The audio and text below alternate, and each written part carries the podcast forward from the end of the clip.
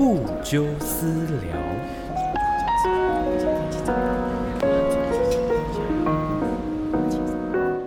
Hello，大家晚安，欢迎加入这礼拜的不纠私聊。那我们今天的节目呢，非常荣幸的哦，这个敲了很久的通告，终于敲到了这位特别嘉宾，我们欢迎不少。哟，各位好，哇，这个非常开心能够看到不少终于上我们的节目了，千呼万唤，呃，不少使出来啊啊！我们今天主要就是要来邀请不少来聊聊他心目中，欧巴排行榜，对啊，就是自己还要跟在在他在他，我就是要在他的面前，然后要听他讲他喜欢的欧巴，还前四名四个，我很好吧？嗯，你好棒哦，你好慷慨他。并行，对对，好，那我们这个不纠私聊呢，是我们每一个礼拜三的晚上九点呢会固定更新的呃一个 podcast 节目。那这个 podcast 的节目上的话题，诶，不只是电影，我们可能电视剧跟一些生活类型的内容，呃，也都会呃也都会来跟大家聊一聊。那如果各位对于呃节目有什么样的意见或者是想法，想要我讲什么，都欢迎在各大的平台都可以呃就是提出呃在 IG 啊，或者是我们的 YouTube 频道啊，或者是我脸书啊等等，都可以在上面跟我们说你想要我们聊什么哦。好，那呃不少，你就是这个排行榜大概是从什么时候开始有一个这个就是成型，开始有这个东西？我觉得，因为我是看了大概有一点久之前，好像有个有一部叫《三流之路》的，然后那三流之路，对是朴叙俊演的，然后有点忘记是哪一年，从那年开始。他就已经在我排行榜上，就从那时候开始有排行榜。就开始有这个东西出现，然后你决定要把它摆到你的排行榜之中。对对对对对对，那目前这个排行榜已经已经几年了？我觉得，因为我有点忘记《三流之路》有多久，不可考了吗？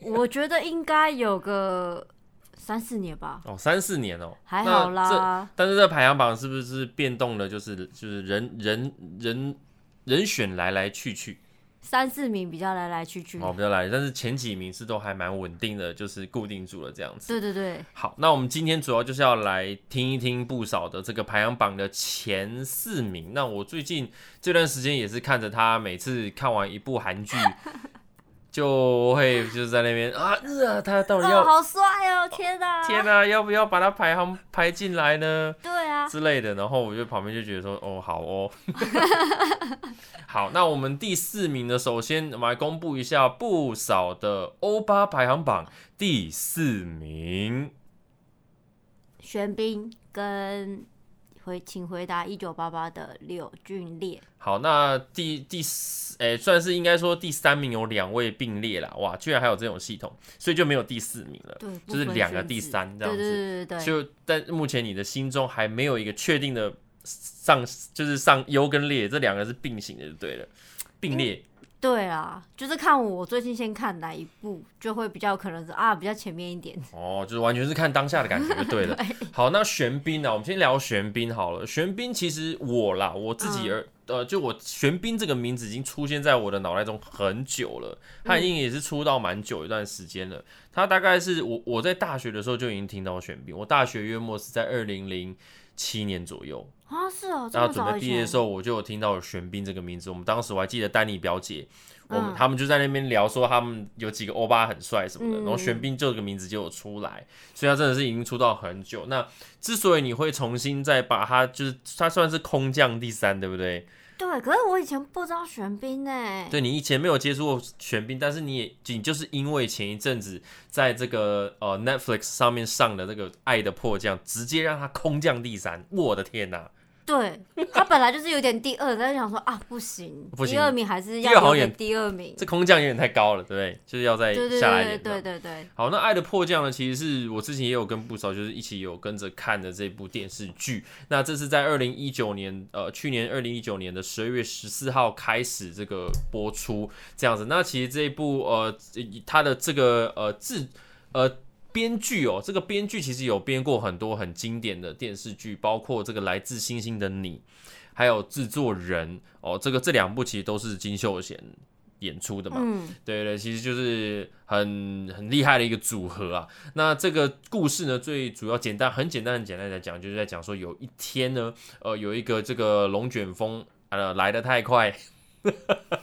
就是把我们的女主角，也就是由我们孙艺珍饰演的呃这个尹世里啊，不小心把她卷到北韩去了。对，这样，那玄彬饰演的角色就是一个在北韩的一个军官，他在这个地方就是遇到尹世里这样子。嗯，那这个中间当然也会遇到很多事情嘛，因为必须要把它隐藏起来，还是你要举举报他等等，就会遇到很多的事情。那再加上这个玄彬这个角色呢，李正赫他又有一个已经许配要准备要娶的一个。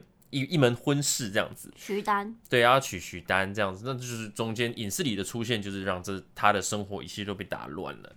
对，那这个当时这个剧哦，收视率还蛮不错的。那也是就是因为说真的，你要就是毕竟韩剧都是韩国人嘛，嗯，但是他们能够愿意拍跟北韩之间的故事，这是很特别。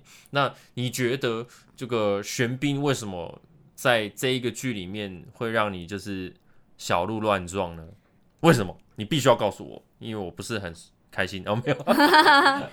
哎，我是一个非常注重声音的人，所以我非常无敌喜欢玄彬的声音哦，真的好好听哦。哎，我觉得好像好，好像韩国的欧巴他们的声音都好像特别啊，不知道是不是有训练。就是我我之前有听过几个，好像声音都很好听。对。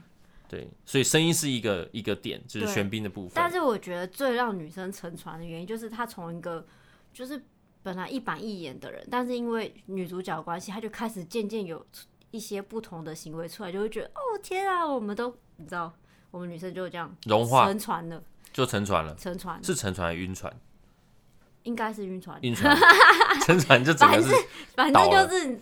对我们就是很爱他啦。哦，对啊，因为其实玄彬在里面，他就是一个一板一眼嘛，然后你也不知道他在想什么。这样，其实很多电影或者是剧本都会这样子写。对，就是一开始一个人可能就是呃非常很有纪律，对，生活很规律，然后可能他就是非常严格。像我想起来，就是一部电影叫做《寂寞拍卖师》，你有看过吗？没有哎，《寂寞拍卖师》里面就在讲有一个就是负责鉴定画作的一个一个人，他可能他他不是年轻人，他是已经是六十岁左右了，嗯，然后六七十吧，可能对，超过那段那个领域啦。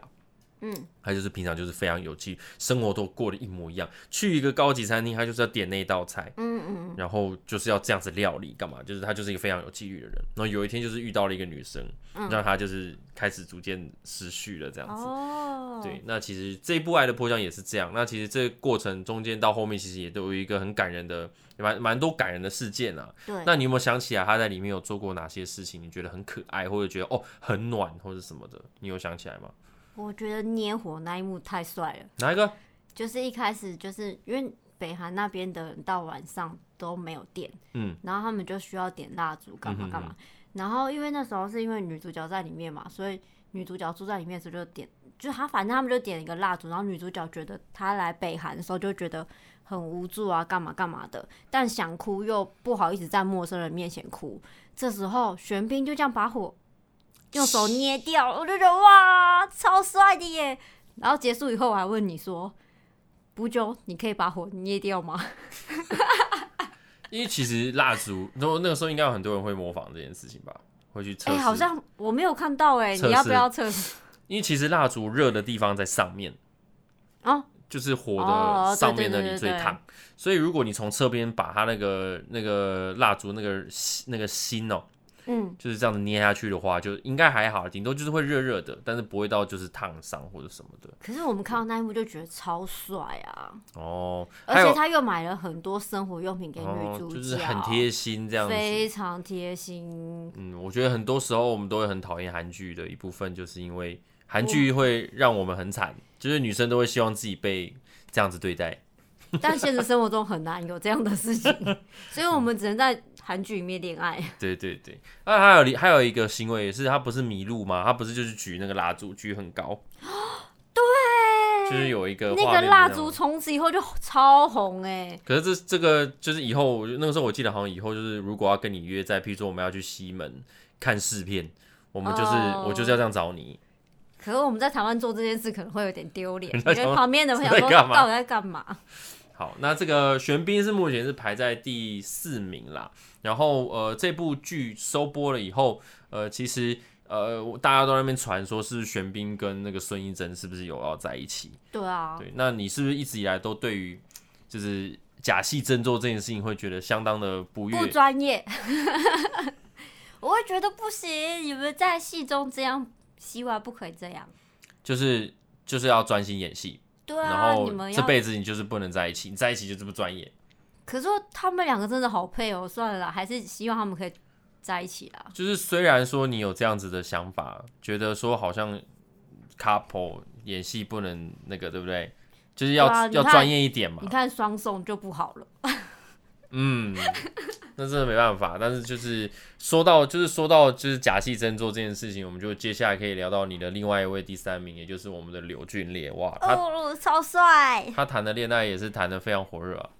哎、我你还是说他？我说他。哦，对对对对对，对啊很棒啊！那他呢？呃，就是柳俊烈啊，就是他的成呃算是成名作啦，应该就我也是我注知道有这个人物，也就是在这个呃在 Netflix 上面也有播的这个《请回答一九八八》。嗯，这样，那这部是在二零一五年哦，比较久以前哦，十一月六号的时候播出的这个电视剧。那这个其实也有其他的系列，就是《请回答一九九七》。请回答一九九四，由这个制作班底哦，申元浩导演跟李幼丁的这个呃编剧哦，两个人的一起再度携手合作。那其实故事呢是在讲一九八八年，就在住在呃首尔市道峰区呃双门洞的这个五个家庭，哦，总共有五个家庭，所以其实人物蛮多的。嗯，呃，然后他这个描述他们这个五个家庭之间的温暖的亲情。那这呃，他们这个家庭之间呢，这个呃柳俊烈呢，他所饰演的就是外号狗正八的这位呃这个角色呃金正焕嘛。嗯嗯，对，嗯那他是一个重考七年的哥哥。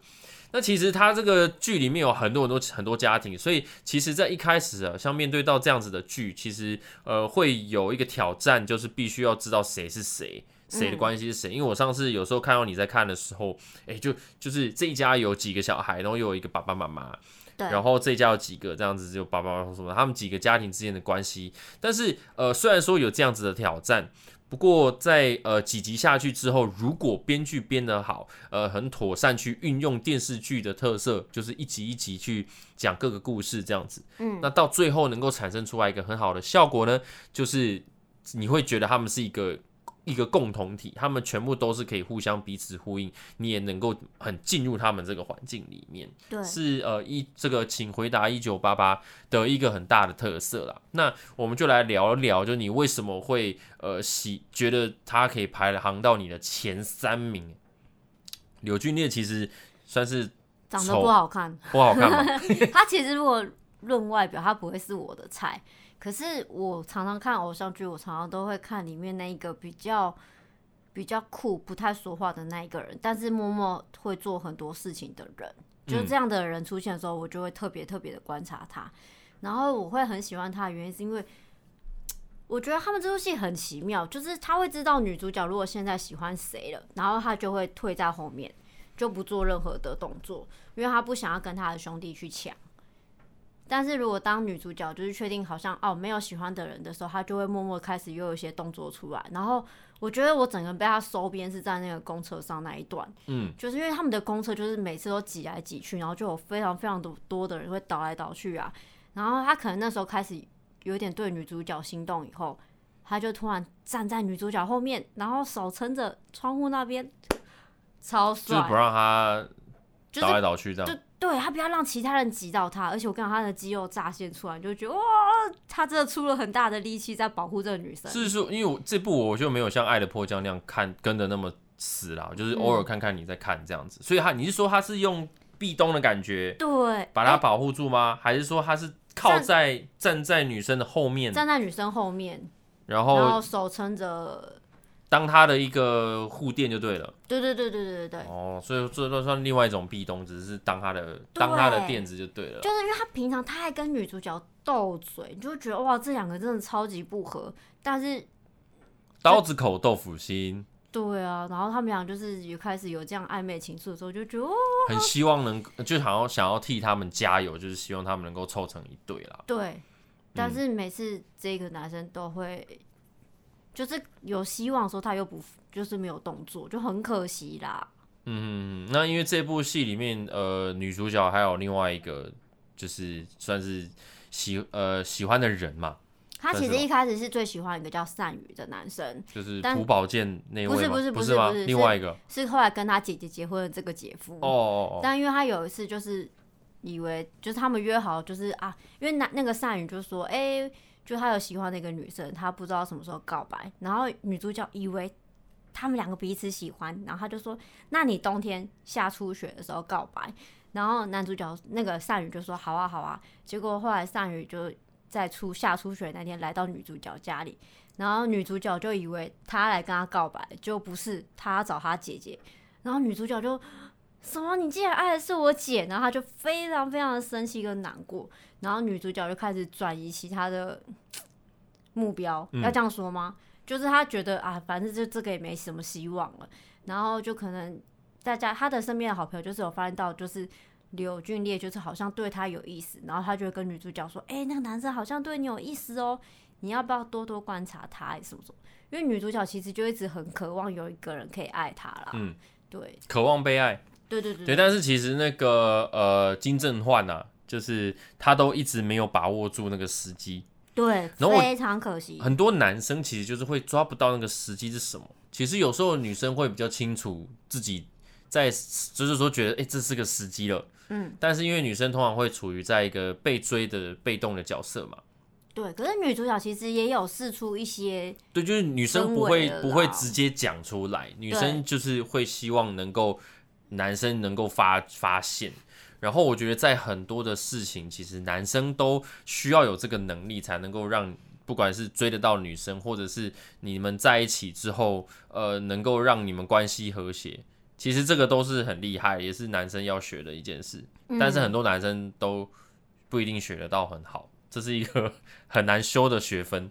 对啊，就是有时候还是要勇敢的跨出那一步，才有可能会有很好的结果啦。嗯，对啊，那这个就是柳俊烈嘛。那其实呃，这次这个请回答一九八八呢，哦，大家如果有机会的话可以去看一下。但是我会觉得就是呃，这部剧哦，为什么会当时在韩国收视率那么好的一部分，是因为他讲的并不像说是我们刚刚讲那个《爱的迫降》哦，是嗯讲一个非常就是像影视里他就是家里很有钱，嗯，然后其实其实那个李正赫他们家也是也是贵族，嗯，对不对嗯，就很有权很有势的人。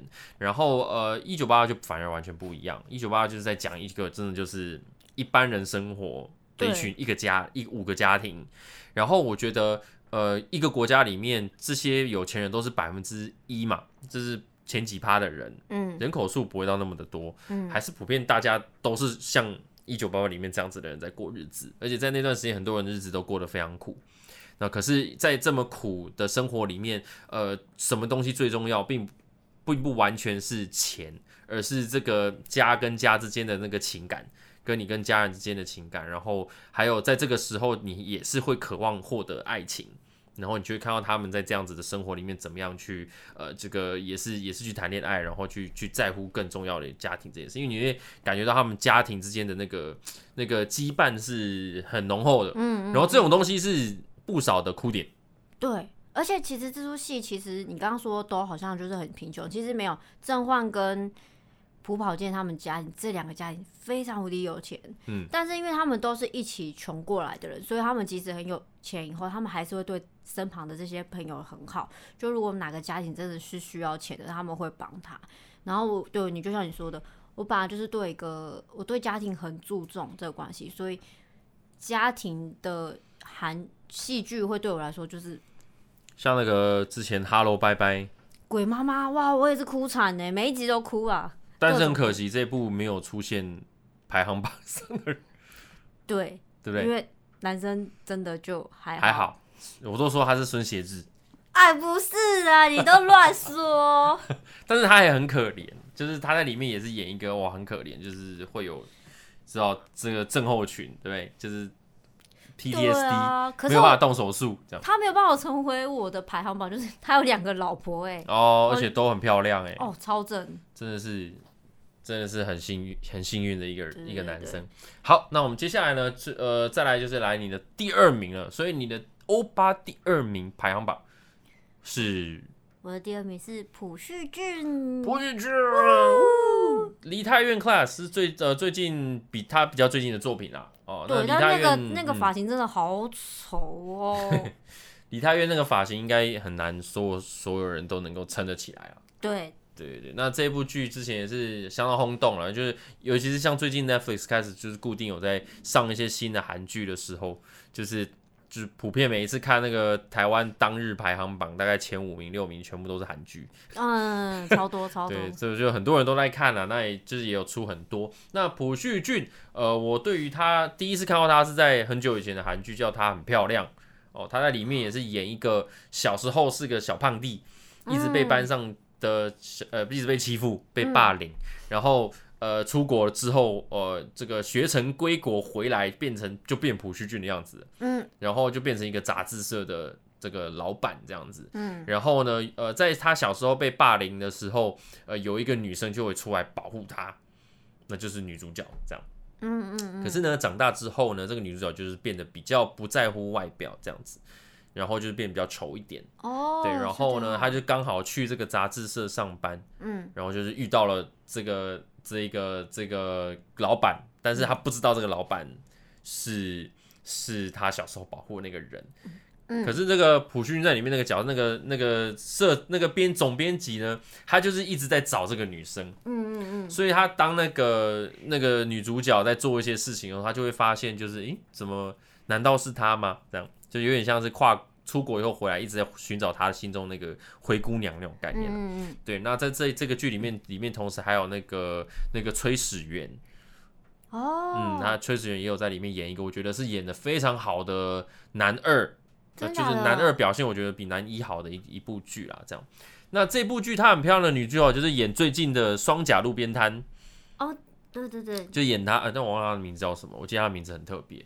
对，然后就是就是最近就又看到她很漂亮的女主角又出来这样。但是呢，呃，你你自己好聊完我对朴叙俊的感觉，那朴叙俊对你来说，你是在什么时候见到他的？哎，金秘书那一部叫什么啊？就是金秘书为何那样啊？哦，对，我是因为看到这一部。哦，你是因为金秘书，嗯哎，可是我有点忘记到三流之路先还是那个但是你比较有印象的，应该会是，就是我觉得应该是金秘书啦。没有，我觉得是三流之路。因为哦那因为三流之路，因为那时候对他印象很深刻，是因为他脱掉衣服，腹肌很明显。那你们现在不是一直在那边说，如果脱掉你那边说为什么不把衣服穿好，更不要干嘛露？但没办法，因为他在里面就是一个拳击手啊，你就逼不得已一定要看他脱衣服啊。哦，还逼不得已耶，没办法这样。因为他在那里面那里面以后，后来他就跟那个当初的那个另外，欸、我忘记那女主角叫什么了。反正他们就有一些很可爱的一些动作，互动，对，然后我就觉得天哪，反差萌真的太可爱了，所以我那时候就开始有注意到、你还记得？那是多久以前的吗？完全忘记很久了吧，一阵子以前。几年前啊，对啊，哦因为我记忆真的不是很好，都忘记什么时候演的。嗯，那那个朴叙俊最近也蛮多作品的，其实就是不止梨泰院跟金秘书，还有很多了，还有电影也有。上次有看到一个他演那个什么驱魔神探的，啊，对，可是我没有看，，他就有也有在很多领域都有发展，嗯就最近他很红啦。嗯，那那你讲一讲为什么他会成为你的第二？讲讲了很多他的作品，那他的魅力在哪里？副会长啊，副会长里面他就是一个很有钱的一个就是金秘书嘛，对，然后因为他就是在里面演一个很有钱的人，然后很有钱，然后又长得帅的，我觉得应该是所有女生都很容易喜欢吧。就是很有钱跟帅就可以了。行为呢？行为就是他跟金秘书，他开始，因为金秘书就是有一天突然就是在车上就跟他说：“哦，我明天开始要离职。”他说：“为什么？为什么你要离职？”然后女生就说：“我想要去开始做我自己想要做的事情。”然后他就开始从一个很拽的副会长开始，就是付出很多各式各样很很可爱，像个小宠物一样，对小狗狗。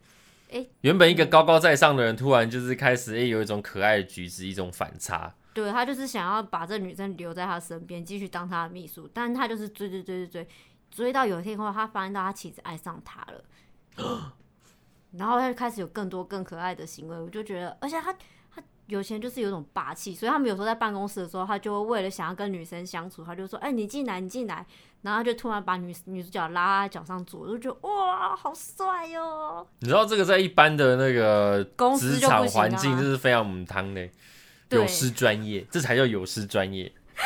拉秘书到办公室来坐到自己腿上，但没办法，就这很像之前那个苏志燮有演一个，是不是有个演一个市长的？他也是在那边职场性骚扰，他会把我他秘书抓过来这样之类的、啊，就在那边说，就是有一些行为啦。我那时候我记得看金秘书的时候，会觉得哇，天啊，这个真的不行。